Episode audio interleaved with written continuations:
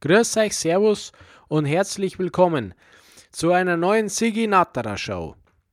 Und es ist endlich soweit. Heute erwartet euch das lang angekündigte und heiß ersehnte Fruchtwein-Spezial, über das ich ja schon jetzt wochenlang geredet habe und äh, das noch nicht zustande gekommen ist. Heute ist endlich soweit. Äh, und ich werde euch äh, erklären, wie man seinen eigenen Fruchtwein herstellen kann. Zum Beispiel Apfelwein. Ich habe gerade ein Glas Apfelwein da stehe und genieße den Geschmack. Äh, es ist ein bisschen sauer, aber man kann auch einen Zucker rein da oder einen Süßstoff.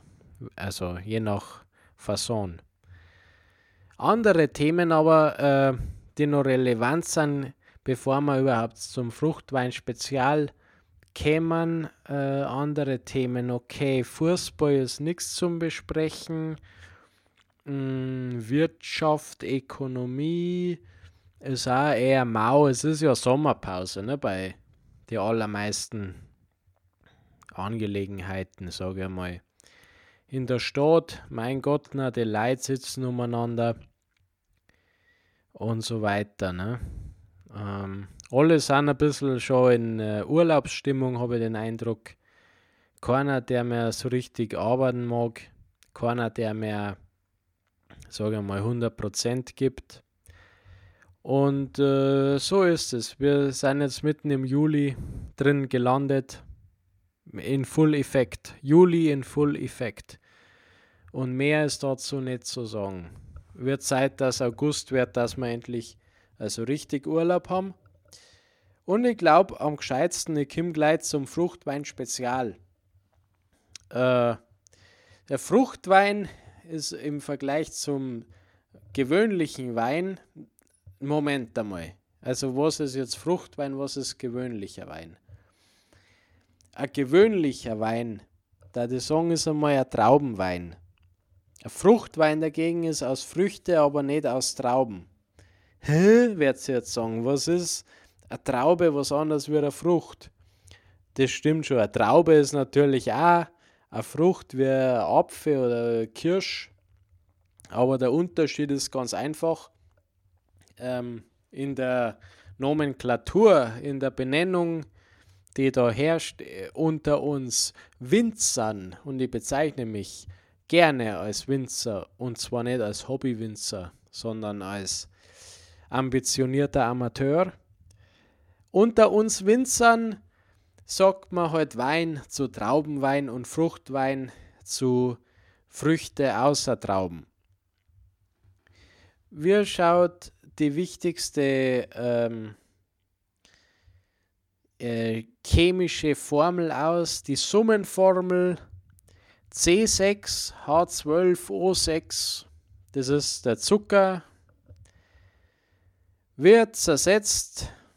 Äh, zwei Moleküle Ethanol, 2 C2H5OH und zwei Moleküle Kohlendioxid, natürlich 2 CO2. Äh, das Kohlendioxid entweicht in Form von Gasbläschen. Wenn man einen Champagner mal gesoffen hat oder einen Sekt an Silvester oder an Fasching, dann weiß man ja das. Äh, dass der entweicht, weil da, das sind ja so spezielle Weine, wo noch die Kohlensäure drin ist, das ist aber weniger interessant. Äh, der Zucker oder genauer gesagt die Glucose wird also zersetzt und es entsteht ein Alkohol. Und das ist ja gut, weil das Ziel von der ganzen Geschichte ist ja, dass man Alkohol herbringt. Und wie macht man jetzt das, wenn man seinen eigenen Fruchtwein herstellen möchte? Wir haben jetzt das chemische Wissen intus. Wir wissen, wir wissen, wie die Formel ausschaut und können uns dieses Wissen jetzt zunutze machen. Und zwar ganz einfach. Wir müssen ja nur berechnen, wie viel Zucker das wir hernehmen sollen. Und jetzt ist es so, wenn man einen Fruchtwein macht, kommt natürlich äh, der Zucker aus den Früchten. Weil Früchte enthalten ja irgendwie so einen, einen Zucker oder was. Darum gibt es ja keinen Wein aus Gemüse oder aus Kartoffeln, also aus Kartoffeln schon, wegen der Stärke. Aber aus Gemüse, ich sage mal zum Beispiel einen Gurkenwein werden Sie nirgends in einem Lokal vorfinden. Das, ist, das kann nur so ein Feinschmecker sein. Das kann der Alfred Biolek oder irgendjemand, der wird einer keinen Gurkenwein bringen können, weil es das schlichtweg nicht gibt. Das ist nicht möglich, einen Gurkenwein herzustellen. Oder andere Sachen, einen Selleriewein. Sowas gibt es einfach nicht. Sondern äh, es gibt nur Weine, die eben aus äh, richtige, gestandene, äh, männliche Früchte mit Zucker hergestellt werden nicht so ein Zeug. Und äh, man hat dann die Früchte und dann haben die Früchte einen Zucker und aus dem Zucker wird der Alkohol entstehen. Und das ist ja an sich eine gute Sache. Ne? Jetzt ist es aber so, man darf nicht zu viel Zucker haben und auch nicht zu wenig. Natürlich wird man erst einmal nachzuckern, ne? weil die Früchte haben zwar einen Zucker, aber nicht genauso viel, wie man letztendlich haben möchte.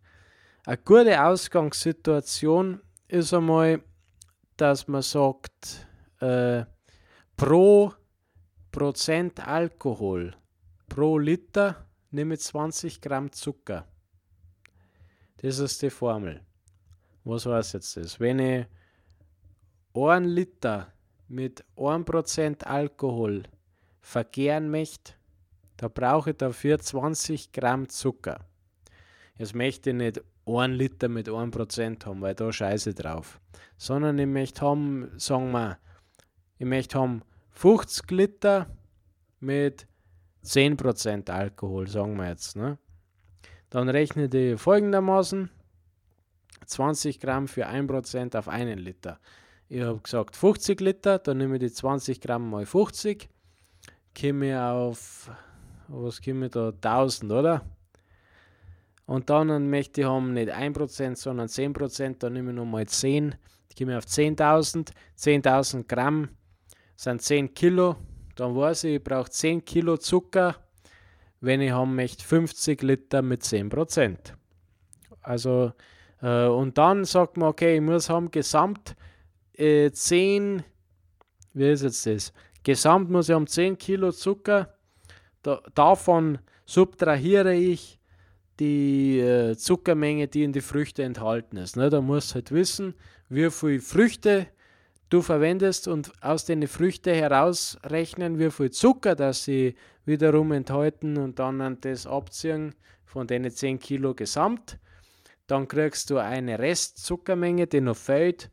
Äh, diese fehlende Menge musst du halt dann mit Staubzucker oder mit irgendwas Kornzucker oder was nach Zuckern in, dein, äh, in deinen Sud, in deinen Ansatz hinein. Ich trinke mal einen Schluck Apfelwein, weil es gerade so lustig ist und so jung kämen wir nicht mehr zusammen.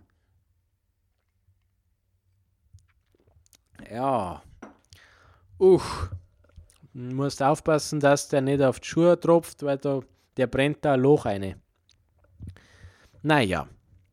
Aber auf jeden Fall wenn man jetzt so einen äh, Apfelwein selber herstellen möchte, es ist ja folgendermaßen, ne? wie viel Zucker die Früchte genau enthalten, das weiß man eigentlich gar nicht. Das heißt, man ist einmal darauf angewiesen, dass man eher mal abschätzt. Ne? Es gibt da, wenn man schaut, ähm, dann findet man schon so ja, so Anleitungen und so Beschreibungen, dass man sagt, der Apfel enthält so und so viel und äh, der Ding oder der, der Johannisbeer enthält zum Beispiel mehr wie der Apfel. Es gibt da ein Beispiel, wenn Sie 10 Liter Johannisbeerwein herstellen mengen, äh, dann sagt sie das dass sie aus den Johannisbeeren, jetzt angenommen, sie haben 7 Liter Johannisbeersaft und sie äh, können dann davon ausgehen, dass sie, wie ist jetzt das? Ja, ich konnte das jetzt nicht alles nachrechnen. Das finden sie ja beschrieben da im, im Netz das gibt es ja alles, ne? diese Statistik, wie viel Zucker enthaltet eine Frucht oder was, müssen sie halt nachschauen. Aber auf jeden Fall, da rechnet sie sich das aus Und dann wissen sie das und dann können sie den Rest nachzuckern. Aber Vorsicht, die, das wollte ich überhaupt sagen jetzt. Vorsicht. Weil für die Hefe, was sie da drinnen verwenden, ist es nachteilig, wenn der Zuckergehalt von Anfang an sehr hoch ist. Für die Hefe ist es ideal, wenn sie anfangen, ja, zwischen 5, maximal 10 äh, Prozent Zucker also Zucker für maximal 10% Alkohol.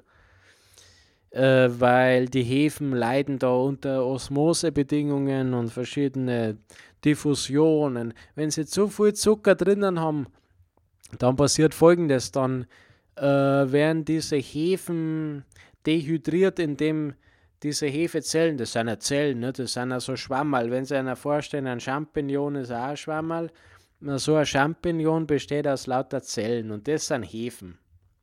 Dementsprechend, ne? also im Champignon sind keine Hefen.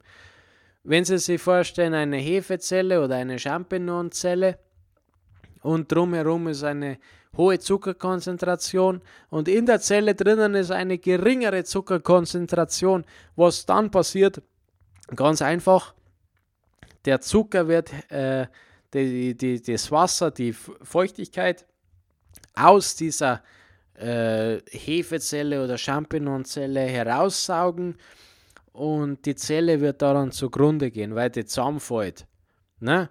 Also sie dürfen nicht von Anfang an einen Zuckergehalt zu hoch einstellen. Sie, in, in dem Sinne, also dann nach einer gewissen Zeit, nach ein paar Tagen äh, oder wenn halt die Gärung in Schuss ist, können sie nachzuckern, weil der Alkohol wieder äh, dort entsteht, aber der wieder anders wirkt. Ne?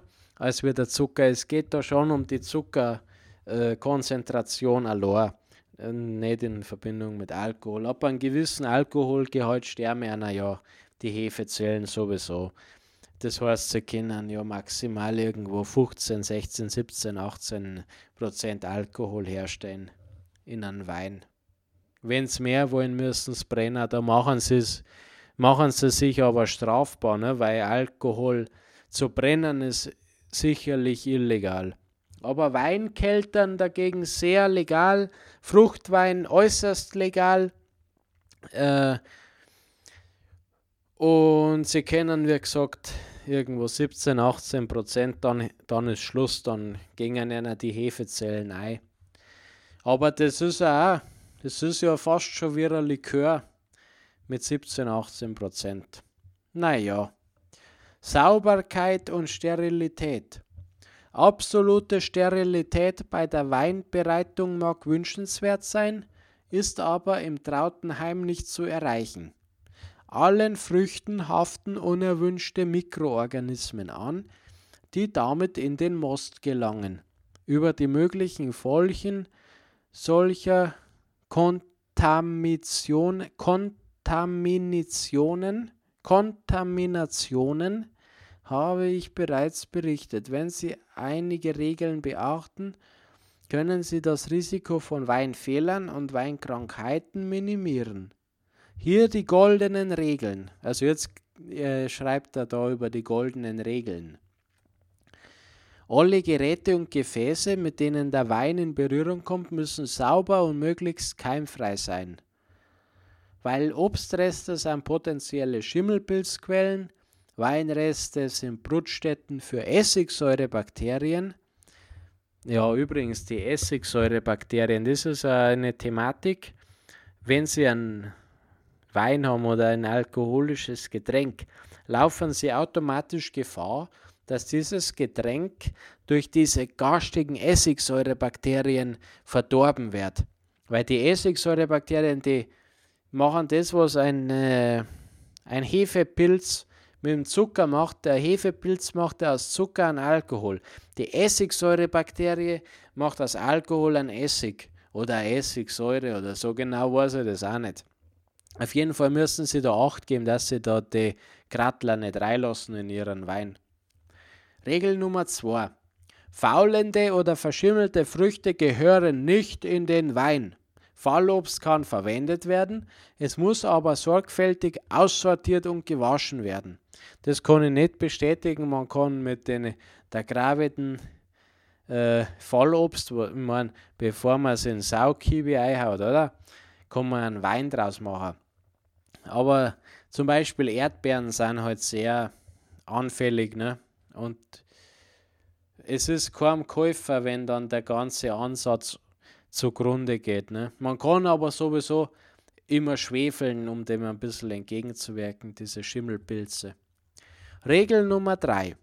Der Weinansatz muss immer verschlossen sein, damit Keime aus der Luft nicht in den Wein gelangen können.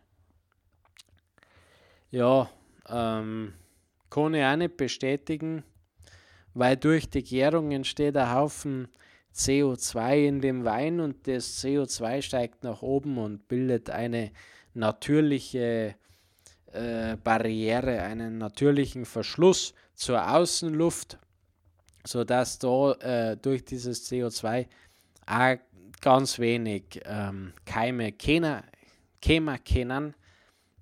Aber natürlich, wenn man den Luxus hat und die Möglichkeit hat, äh, die Gärung zu verschließen, sollte man das natürlich äh, äh, auch nicht ablehnen. Da kann man das durchaus äh, durchführen. Viertens. Die Gärung muss schnell einsetzen, damit dabei entstehende Alkohol die unerwünschten Mikroorganismen unterdrückt. Ja, das ist richtig, aber da hat man eigentlich wenig Einfluss. Ne? Aber die Gärung soll halt schnell einsetzen. Fünftens. Ist die Gärung zu Ende, sollte der Wein innerhalb weniger Tage vom Hefesatz abgezogen werden. Äh, na, kann ich nicht bestätigen. Ich mache es so, ich lasse den stehen auf der Hefe und der wird erst richtig gut. Gerade der Apfelwein, den ich ja da stehe habe, ich trinke noch einmal einen Schluck Apfelwein live on air. Ein saurer Grippe. Aber wie gesagt, ich lasse diesen Apfelwein auf der Hefe stehen. Ich habe, na, es stimmt auch nicht. Folgendermaßen. Ich, wenn, wenn fertig gegärt ist, wenn der vergärt ist nach ein paar Tagen, ein paar Wochen, äh, tue ich mal das Gröbste weg. Ne? Dann, dann lasse ich ihn ab aus dem Fassel, tue ihn abfüllen und im Fassel bleibt er dann am Boden unten äh, ein Haufen Hefe. Aber wenn du den abfüllst in die Flaschen, ist jetzt mal auch noch ein Haufen Hefe drin. Nicht so viel wie im Fassel, aber noch der Flaschenboden ist noch bedeckt. Und ähm, ja, das lasse ich aber dann drin, weil ich biete mir ein, dass gerade diese Hefe dann äh, das Aroma nochmal entscheidend verbessert. Also der, äh, der schmeckt nicht irgendwie garstig oder hefig oder was. Also der, ähm, diese, dieser Hefesatz ist dann vielleicht gar nicht so schlecht. Regel Nummer 6. Vor der Abfüllung sollte der Wein geschwefelt werden. Habe viel Teufel, mir das gelangen. Nein, geschwefelt wird bei mir nichts. Ähm, und dann kriegt man noch ein paar andere Tipps. Sterilisieren von Geräten, Weinschwefelung, Pro und Contra. Na, wie gesagt, bei mir wird nicht geschwefelt. Kann Vitamin C die Schwefelung ersetzen? Interessiert mich nicht. Schauen wir mal weiter. Ähm, Abfüllung, das ist doch interessant. Oder doch nicht? Na, das ist, naja, dann schreibt er also, das kann ja jeder nachlesen, wenn er Interesse hat. Mich interessiert das eher weniger. Fruchtwein-Trinkkultur. Ja, das kann man mal ein bisschen noch äh, diskutieren. Ist nicht so, dass ich mit allem einverstanden bin, aber wir diskutieren das einfach einmal. Verantwortlich für den Geschmackssinn sind die sogenannten Papillen auf der Zungenoberseite. Okay, da lese ich gleich einmal, da springe ich gleich einmal drüber zur nächsten Überschrift. Die Trinktemperatur. Der Gesamteindruck eines Weines setzt sich also aus den Informationen zusammen, die Geschmacks- und Geruchssinn ans Gehirn liefern. Der Geruchssinn reagiert nur auf flüchtige Aromastoffe. Okay, ich springe gleich weiter zum nächsten. Das Weinglas, na, das ist doch wurscht. Dann und atmen der Wein dekantieren oder nicht, das ist auch wurscht. Der richtige Wein zum Essen ist mir wurscht, weil ich trinke einen Wein sowieso, also einen ganzen Tag. Ich kann einen Wein zum Frühstück trinken, ohne dass ich ein Frühstück habe. Und also ich trinke keinen Wein zum Essen, ich trinke einen Wein auch so zum Trinken. Die Weinprobe der Rahmen, in dem eine Weinprobe mit selbstgemachtem Wein durchgeführt wird, ist sicherlich weniger steif und förmlich. Gemütlichkeit und Spaß an der Sache sollten immer im Vordergrund stehen. Konsequenterweise sollte der Wein auch tatsächlich getrunken und nicht ausgespuckt werden. Das stimmt. Das kann ich voll unterschreiben. Das ist ein schöner Satz. Ich wiederhole diesen schönen Satz. Konsequenterweise sollte der Wein auch tatsächlich getrunken und nicht ausgespuckt werden. Schließlich wird es von jedem Jahrgang nur wenige Flaschen geben, da sollte kein Tropfen sinnlos verschwendet werden. Absolut richtig. Äh, und dann wird da über die Weinprobe geschrieben, aber das interessiert mich ja überhaupt nicht. Dagegen da ja mal anschauen, äh, was für Rezepte gibt. Oder? Das ist doch interessant.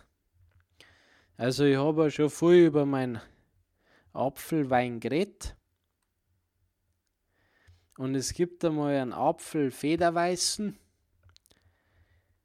Äh, das ist die einfachste Rezeptur, die es überhaupt gibt.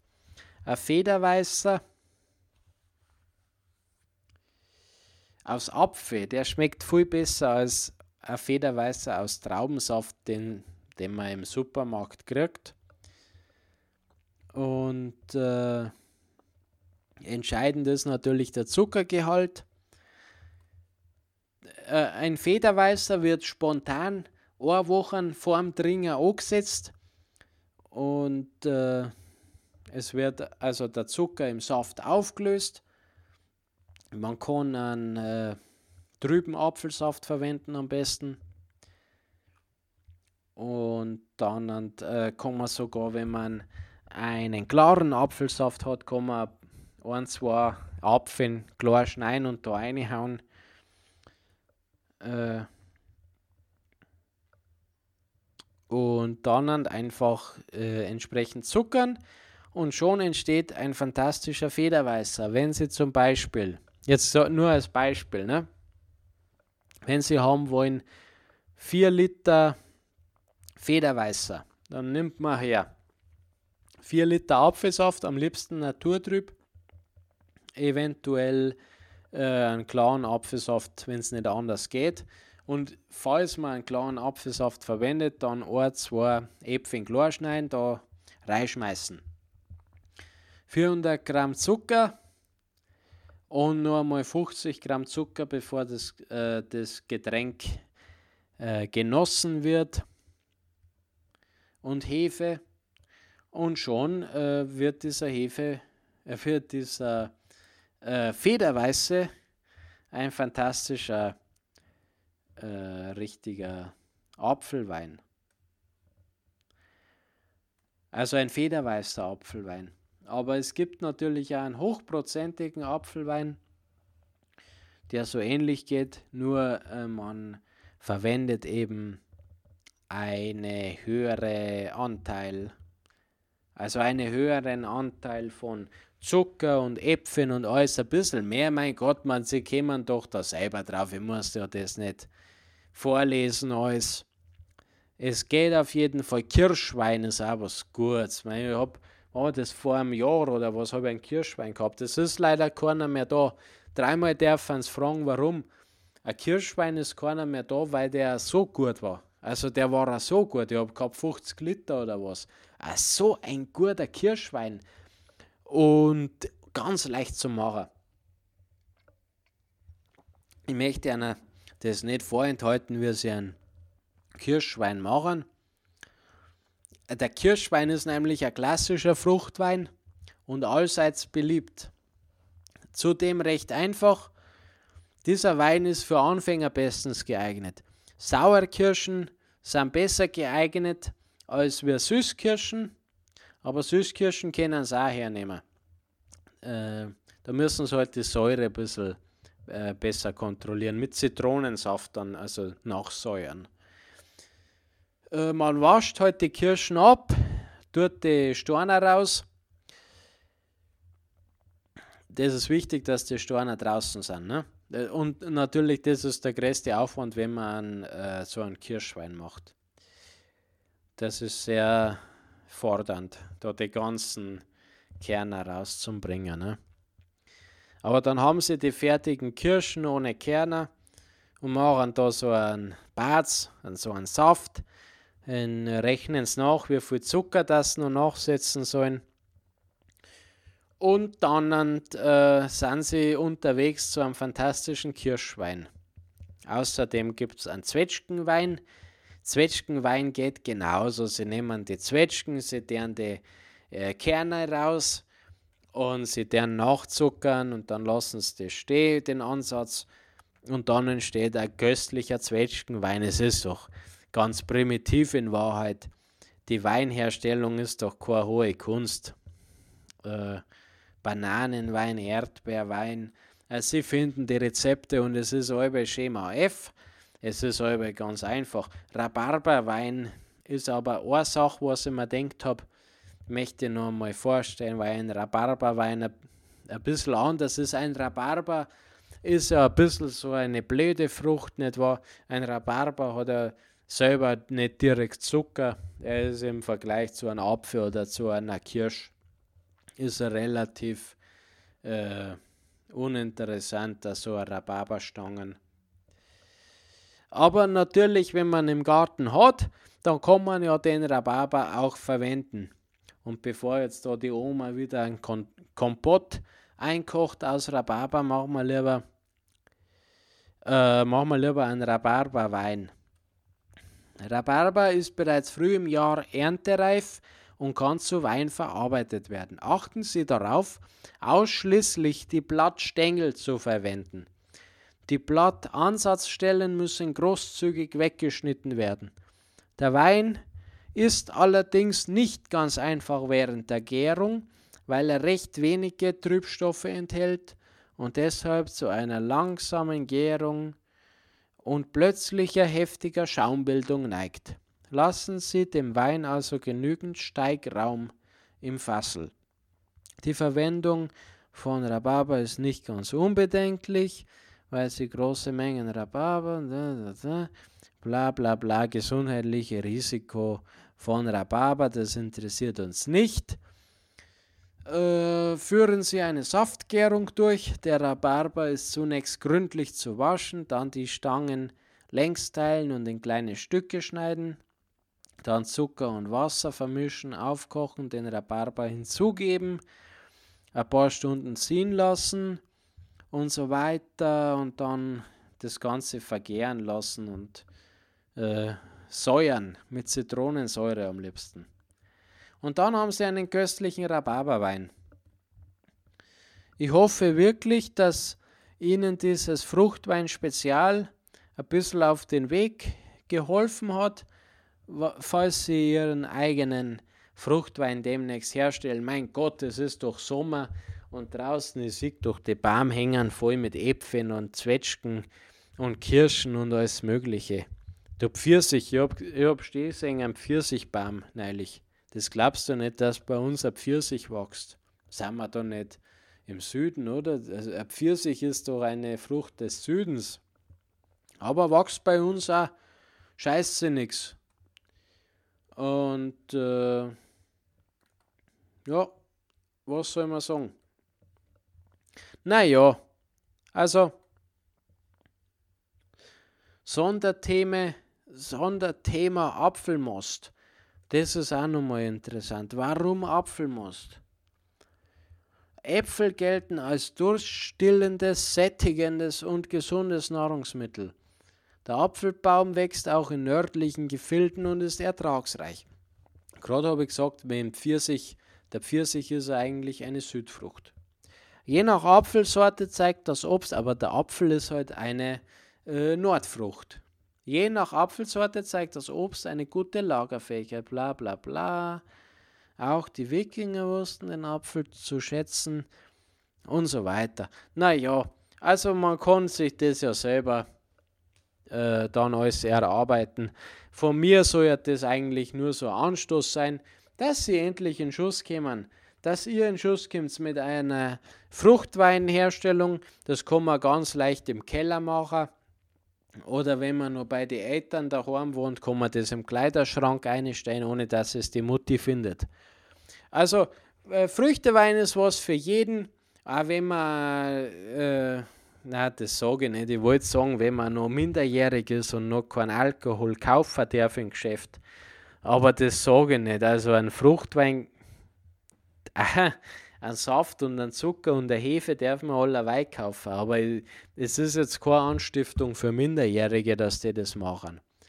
Ich habe das auf keinen Fall gemacht auf, als Minderjähriger. Äh, ja, ich glaube, es ist, jetzt kommen wir in Schmarrn rein. Es ist Zeit, dass wir uns verabschieden für diesmal die Sigi Natterer Show und äh, ja, Rückmeldungen wie immer an siginatterer.gmail.com. Viel Spaß mit eurem Früchtewein wünscht euch der Sigi Natterer.